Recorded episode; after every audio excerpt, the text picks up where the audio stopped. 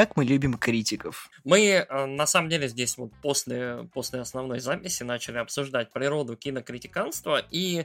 Пришли к выводу, что критики заебали.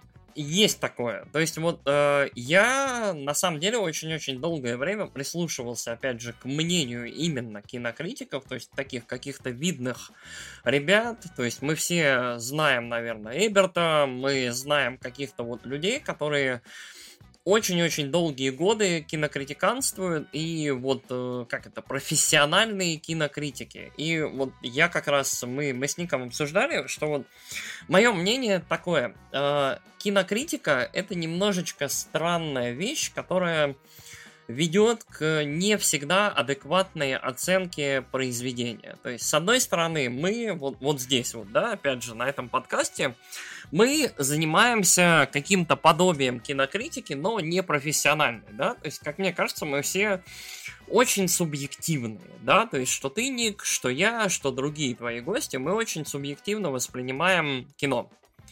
То есть, опять же, вот, вот мы можем, мы, мы вот обсуждали трилогию Корнета, и каждый из нас воспринимал, в общем, немножко по-разному каждый фильм, правильно? И поэтому выставлял свои оценки. Да, и, собственно, на то и есть критика, потому что каждый ответ — это призма восприятия, которая есть у конкретного человека, который хочет этот э, вариант своего мировоззрения донести до другого. Только сейчас многие почему-то считают то, что чужое мнение можно возводить в абсолют и считать его своим собственным, даже будучи незнакомым ни с первоисточником, ни с тем, что ты хочешь а, получить от а, какого-то или конкретного вида искусства. То есть а, кинокритики, книжные критики, критики искусства. Это люди, которые, опять же, я эту мысль говорил тебе и скажу ее сейчас на запись. Запомните, пожалуйста, если сейчас это слушаете, и вы дошли до части, когда захотите послушать мое мнение, любой критик никогда не смотрит и пропускает через себя произведение, будь то книга, фильм, музыка или что-то еще. Это тот человек, который это просто обсмотрит и выдаст свое заключение. Он даже не будет в это вникать. Это не его работа. Он не будет это продавать вам. Он просто скажет и забудет Завтра вы можете спросить у человека о том, когда он что-то там записал или сделал, он даже не вспомнит эти ощущения. А вы этому мнению доверяете. По отношению этого начинается срачи в интернете, бурление говна и так далее. Запомните, у вас должно всегда быть собственное мнение. Вы можете прислушиваться к мнению другого человека только тогда, когда у вас сформировано собственное мнение. Когда вы сходили на фильм, послушали альбом или что-то еще. Чтобы понять, про что фильм, во всех учебниках по киноискусству написано, то, что ты должен пять раз минимум просмотреть материал. Первый раз ознакомительный, второй, третий, это когда ты уже смотришь для того, чтобы понять, что ты просмотрел за первые разы, третий, э, точнее четвертый и пятый, это уже для того, чтобы создать мнение. Готовы ли вы так поступать с фильмом или чем-то еще? Чтобы понять, я думаю, нет. Это трата времени, потому что все мы знаем, что любой вид искусства должен тебя развлекать. Если ты пошел на фильм, он тебя не развлекает, он на тебя не работает. Ты послушал альбом, он тебе не понравился, ты его не купил, не загрузил, не посоветовал другу, он тебе не понравился. Ты пошел на выставку современного искусства, тебя это утомило, это не твое. Все, забудь, забей, иди дальше. Не нужно пытаться доказать свое мнение и показать, что это говно.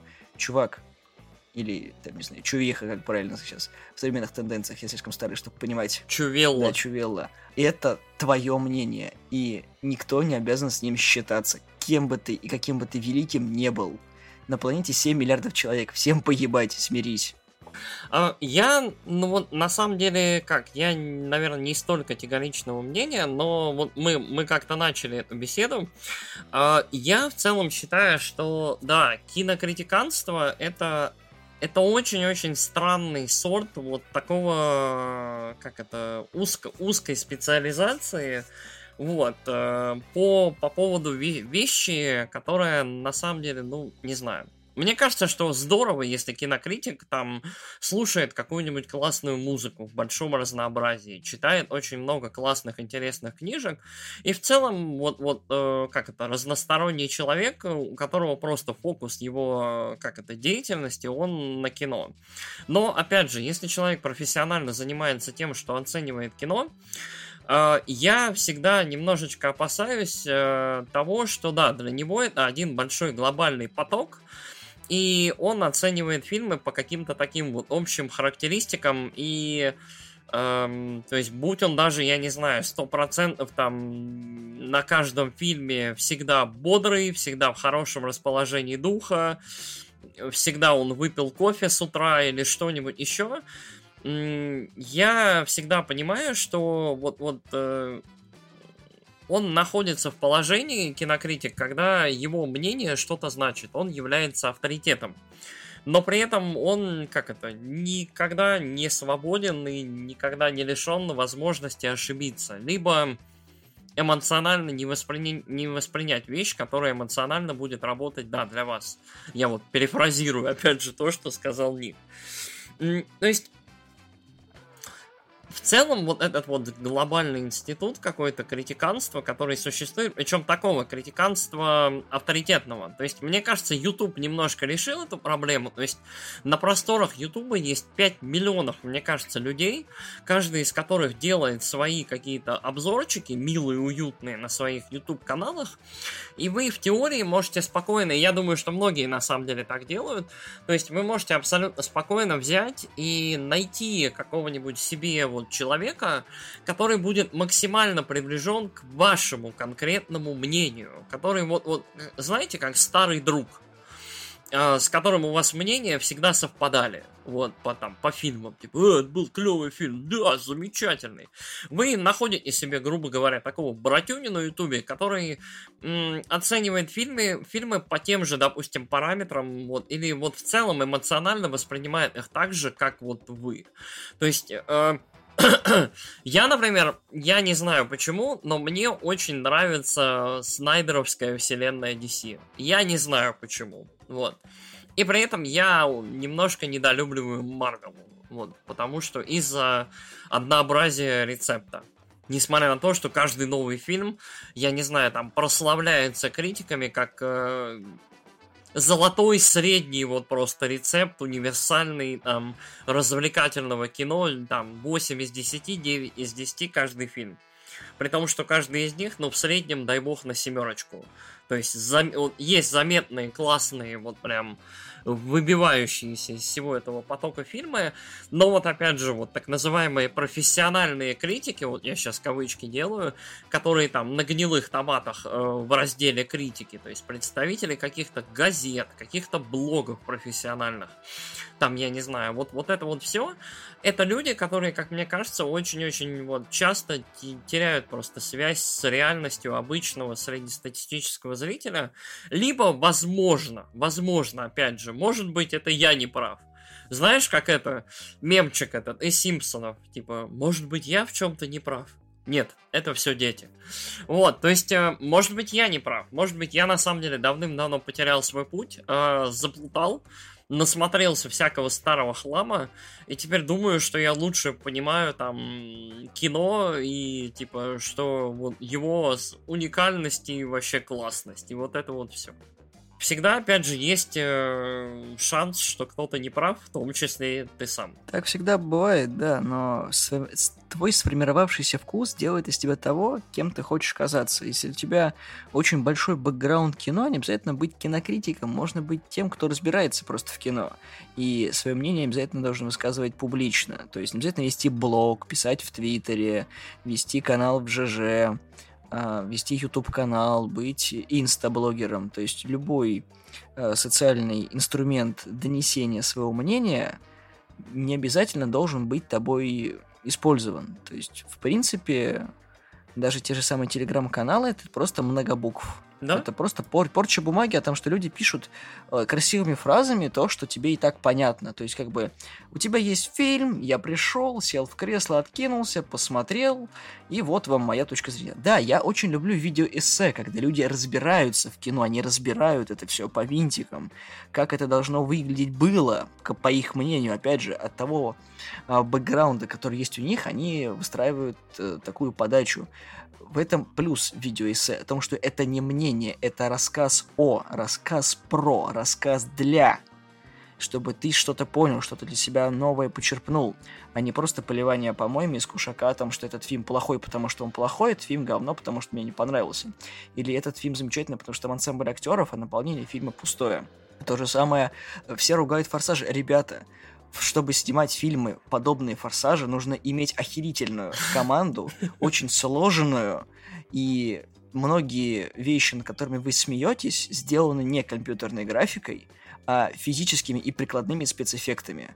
То есть старой школой. Мне кажется, мы немножко дискредитируем наш, нашу позицию, а, когда в качестве примера используем Форсаж. Форсаж не идеальные фильмы, да, но... Не идеальная франшиза, но это показывает... Понимаешь? Критики это говно, критики достали. Доминик Торетто и семья это главное. Господи. Не-не-не, я этого не говорил, я говорю просто про сами фильмы, как они снимаются. То есть ты видишь этот гринскрин Марвела, когда актеры сами придут, какой мы фильм вообще снимаем, что за херня происходит. И вот эти вот эффекты с разбиванием машин и прочего, ну как бы мне нравится, когда вот кино сделано по старым схемам, когда у тебя есть спецэффекты, которые хорошие, красивые, бюджет в этом всем выбивается. А не когда это все снято на зеленке, оно бездушное. То есть ты что хочешь, можешь туда подложить, это будет, э, не знаю, там, Марс, э, подводная съемка или там, не знаю, убийство и сжигание людей на заднем плане. Что хочешь подкладывать, то, то и будет. Это не оно, нет погружения, нет эстетики, нет того, что ты привык видеть в кино за, не знаю, сколько у меня получается, 30 лет. Ну вот, я существую на этом свете, и из них я 20 смотрю кино. Вот. И это все просмотр на большом экране, не считая того, что с того момента, когда ты дорос до телевизора, любой ребенок начнет смотреть фильмы, а не ковыряться в планшете. Во всяком случае, так было в моем детстве. На самом деле, как мне кажется, центр нашего... Вот ты, ты прям очень здорово вычленил зерно я, по-моему, это отложил, а ты вот прям сразу же ворвался и отлично вот вычленил зерно нашего вот, вот, вот центральной идеи вот этого вот странного спин Это то, что, как это, каждый человек обладает своим субъективным мнением и отношением по отношению к чему-либо, да, то есть вот своим восприятием. А, и по этой причине очень здорово, типа, что есть люди, которые могут подсказать тебе, что хорошо, что плохо, но при этом э, как, как и во всем, типа, мне кажется, люди очень легко подчиняются какой-либо моде и слушают других людей, когда им говорят, что вот ты чё, это круто, это классно, это замечательно, т-т-т. Мне кажется, так было с Дэдпулом, мне кажется, это было вот с какими-то еще вот в последнее время фильмами. То есть фильмы, которые не то чтобы прям очень стоили такого внимания, вот... Э, на волне хайпа, сенсациализации и, опять же, в том числе поддержки, не знаю, проплоченной нет, проплоченной нет э, кинокритиками или не очень, э, но э, мне кажется, вот э, стоит смотреть хорошие фильмы. Хорошие фильмы не всегда громкие, не всегда безумно смешные, не всегда самые большие постеры в кино.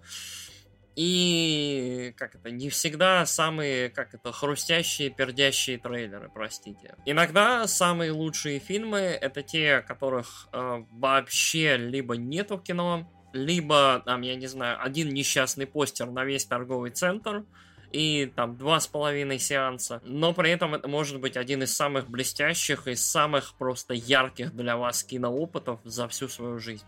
Вот. У многих может сейчас возникнуть вопрос, а как понять, хороший фильм или нет. Но это очень просто. Во-первых, можно ориентироваться на те фильмы, которые любят ваши любимые режиссеры, потому что, во-первых, это ваш любимый режиссер, и у него тоже сформированный какой-то взгляд есть, а сформировался он, возможно, благодаря тем фильмам, которые ему нравятся.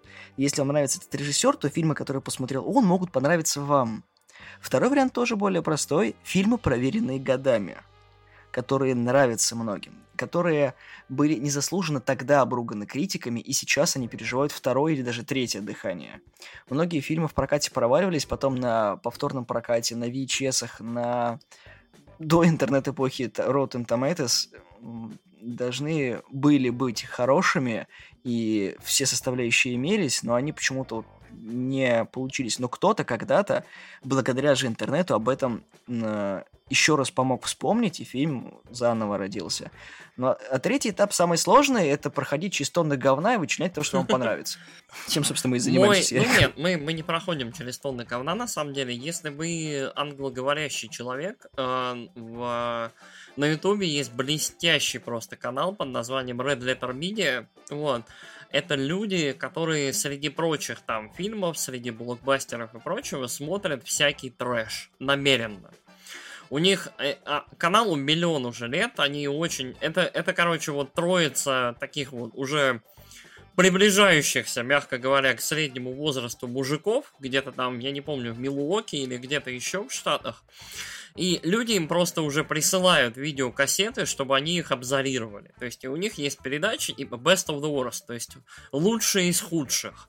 Они вот смотрят, грубо говоря, 4 там 5 фильмов за сеанс, ужасных, старых, чаще всего на, на VHS кассет, кассетах, и потом обсуждают их, и выбирают лучшее из худших. То есть вот это люди, которые тратят свою жизнь на то, чтобы вот э, смешно, забавно в каком-то таком ироничном ключе просто смотреть всякий трэш просто классический. Ну, ироничный просмотр плохих фильмов, как мне кажется, это такая история очень-очень для эстетствующих киноманов, которые не посмотрели все вышедшие хорошие фильмы. То есть вот, э, мне кажется, ты можешь идти в глубокий трэш, когда ты уже, ну вот, все посмотрел, все перевидел, там, я не знаю, весь Курасава, весь Тарковский, в общем, ты посмотрел все на земле, э, там весь Линч, весь Финчер, все, все ты проглядел, и у тебя нечего больше глядеть.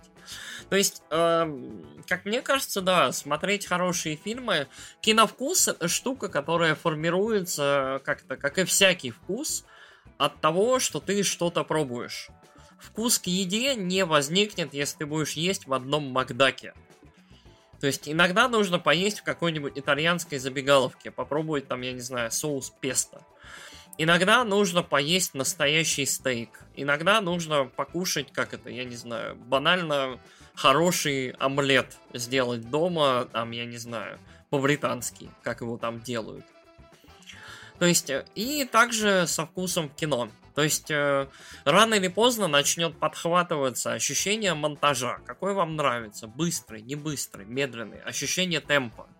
То есть, э, я прям, например, четко с возрастом понимаю, что фильмы, которые я не мог смотреть в силу общей своей неусидчивости много лет назад, там 10, 20, 25, сейчас я смотрю значительно спокойнее. Я в целом воспринимаю все значительно более размеренно.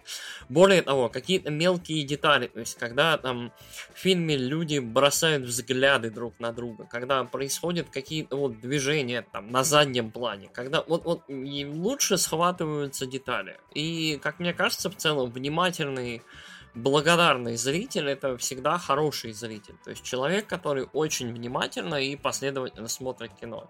Конечно, можно внимательно не смотреть там новый Mortal Kombat, там, я не знаю, или какой-нибудь самый свежий блокбастер. Нового Бонда можно не смотреть внимательно, потому что он отвратительный. И, э, но хорошее кино любит хорошего зрителя. И, как мне кажется, хорошее кино делает хорошего зрителя. Достаточное количество там классических фильмов, достаточное количество просто фильмов берет и кует, э, как это, в зрителе какой-то вкус. Я не говорю, что нужно обязательно перестать смотреть Веномы, Форсажи и так далее. Мне кажется, что вот Форсажи очень-очень увлекательные фильмы, которые неплохо смотрятся. Я, правда, вот не смотрел последний, самый предпоследний мне показался лютым трэшем. Но вот, например, я очень люблю серию «Миссия невыполнима». Мне кажется, что это феноменально хорошие блокбастеры. Вот, особенно, когда вот Кристофер Кристофер Маккори взялся прям за эту серию, с какой с четвертой части, они прям, о боже, они волшебны.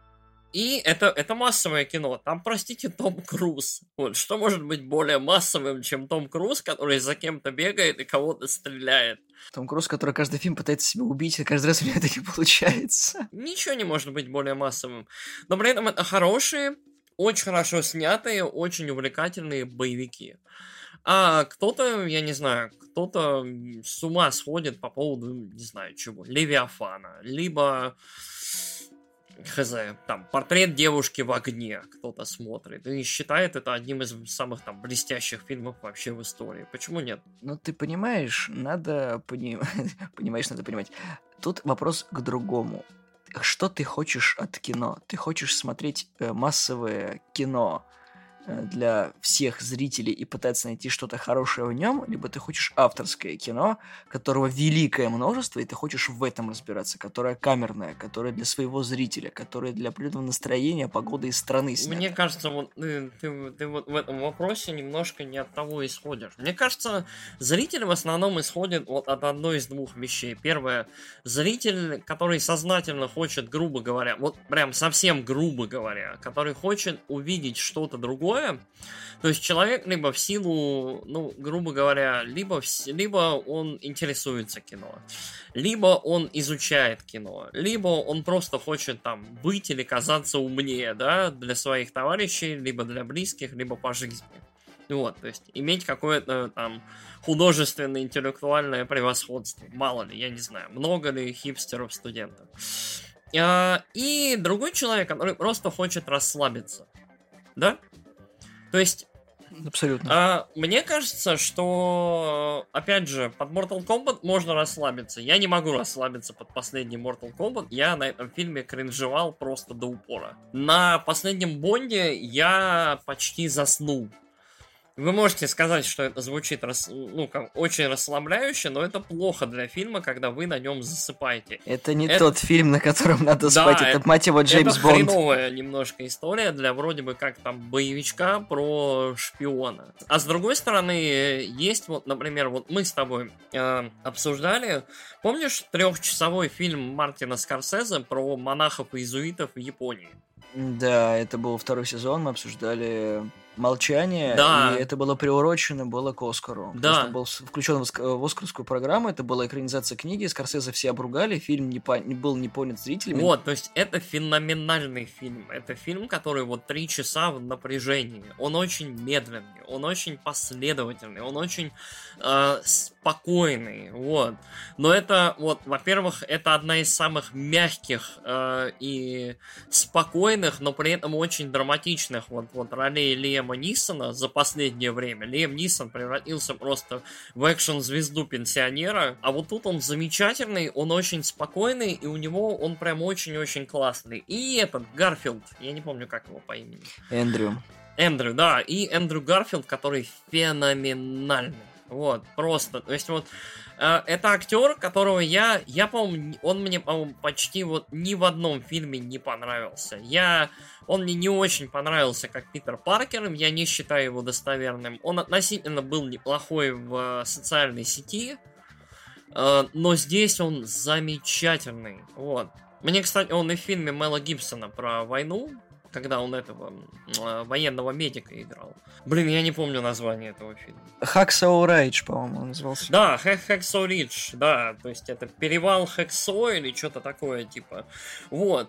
А, и а, он там ничего, но все равно вот, вот в молчании у Скорсезе вот, Скорсезе обладает, видимо, все-таки определенной золотой рукой, в общем, человек, э, умудряется из вот из любого актера сделать вот, вот что-то очень-очень особенное. И вот опять же, то есть это фильм, он длиннющий, он огромный, вот, то есть мягко говоря, и все равно вот он захватывает. Ирландец, длиннющая просто хреновина, все ругали его хронометраж. Все говорили, да блин, тут 40 минут отчекрыжить, изи. Я этот фильм посмотрел два раза за сутки. А потом еще раз, по на той же неделе пересмотрел. Вот. Феноменальный фильм, как мне кажется, но опять же, это я. А, Безумный Макс Дорога ярости. Я этот фильм посмотрел, пока он был в прокате три раза. Прокате, где-то за две недели. После этого я его пересматриваю, наверное, раз в год. Это фильм, который я обожаю просто всей душой и сердцем. То есть, при том, что, ну, это, ну, боевичок. Э, Для меня это философская притча. Вот, в обертке феноменально просто поставленного боевика. Вот. Ам, что еще моя любимая? Вот очень я люблю Человека-паука сквозь вселенные мультик. Я считаю, что это блестящая, опять же, работа, блестящий анимированный фильм. В нем почти все правильно и все хорошо. Вот я считаю, что вот Человек-паук сквозь вселенные это это фильм, который вот э, по трогательности, по пиксаровости уделывает очень вот 95% пиксаровских фильмов и при этом является очень хорошей и комедией, и экшен фильмом, фильмом, и в нем блестящий саундтрек, и вот он, он всем хорош. С другой стороны, опять же, про Pixar мне очень понравился последний фильм вот «Душа». Я его пропустил, потому что не успел очень хорошая, как мне кажется, вот неожиданно тонкая работа для студии и очень-очень неплохая. Я прям был, я прям был доволен. Обычно вот такие мультики, они, как это, они очень слезодавительные, вот. И то есть вот какие-то такие вещи, то есть там про смерть, про жизнь, про души, про вот это вот все, это э, Тайна Коко тоже была вот вот вот в чем-то касалась этого всего. Но вот Тайна Коко была, ну, безумно слезодавительная. Там прям вот в конце прям дзинь, и вот прям аккорд, и весь зал плачет. А, то есть очень часто это кажется немножко манипулятивным, но вот, как мне кажется, в душе они смогли достигнуть какого-то уровня, во-первых, искренности, во-вторых, нетривиальности вот поданного конфликта и в целом поданной истории. То есть, мне кажется, это тоже очень любопытный фильм. Если вы не смотрели, он, во-первых, неожиданно зрелый, он неожиданно вот прям хороший. В нем за него неожиданно Трент Резнер получил Оскара, вот, солист группы Nine Inch Nails, вот. И, и в целом все там очень любопытно. Вот. Но так или иначе, мне кажется, вот этот спич подводит лишь к одному. Это... Мне кажется, я это уже говорил, у меня дежавю. Смотрите хорошее кино. Да, и сейчас из-за локдаунов, и закрытых кинотеатров, и маленьких прокатов. У вас есть уникальная возможность использовать интернет, который вы и так используете, для поиска хороших фильмов, которые вы пропустили, не посмотрели, забыли посмотреть, или на очень долго откладывали. Займитесь собой и подарите себе немножко удовольствия, отключите свою голову от работы, учебы, и других проблем и посмотрите немножко кино. На планшете, телефоне, компьютере или даже на телевизоре по старинке. Мне кажется, эта беседа звучала немножко так, чуть-чуть моралистски.